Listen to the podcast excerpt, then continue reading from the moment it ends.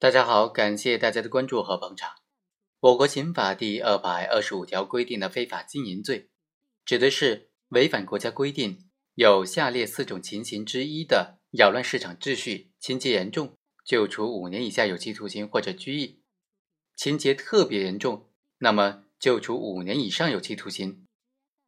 其中呢，这个法条所列举的四种扰乱市场秩序的方式，主要是：第一，没有经过许可经营法律、行政法规规定的专营专卖物品或者其他限制买卖的物品；第二，买卖进出口许可证、进出口原产地证明以及其他法律、行政法规规定的经营许可证或者是批准文件；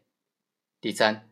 没有经过国家有关主管部门的批准。非法的经营证券、期货、保险业务的，或者非法从事资金支付结算业务的。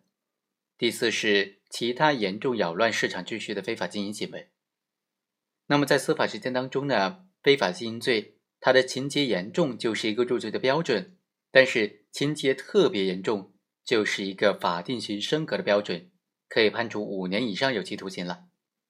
在司法实践当中，这个情节特别严重该怎么认定呢？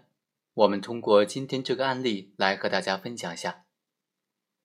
二零一三年的四月份起啊，肖某就在中山市某镇利用唐某、杜某等人开设的银行账户，在国家规定的交易场所之外，擅自的从事人民币和外汇之间的汇兑活动。这个和国家公布的当日汇率差异产生的差价作为手续费，来谋取各种非法利益。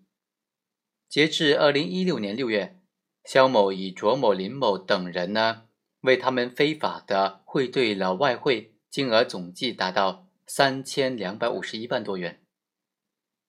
法院经过审理就认为呢，肖某无视国家法律，在外汇指定银行和中国外汇交易中心以及相关的分中心以外来买卖外汇，扰乱金融市场秩序，情节特别严重，已经构成了。非法经营罪应当严惩。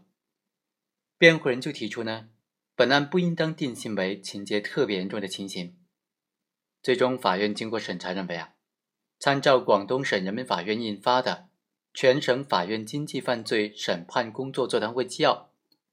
其中就规定，个人非法买卖外汇数额在人民币两百万元以上的，应当认定为非法经营的情节特别严重的情形。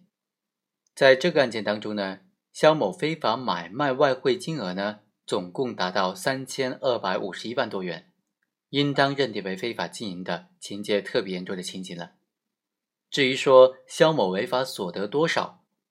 有没有为地下钱庄洗钱，有没有主动的揽客，以及有没有通过银行汇款，这些呢都不影响本案以非法买卖外汇数额标准来认定肖某非法经营属于。情节特别严重的情形的认定，所以呢，最终法院判决肖某犯非法经营罪，判处有期徒刑五年，并处罚金人民币十万元。好，以上就是本期的全部内容，我们下期再会。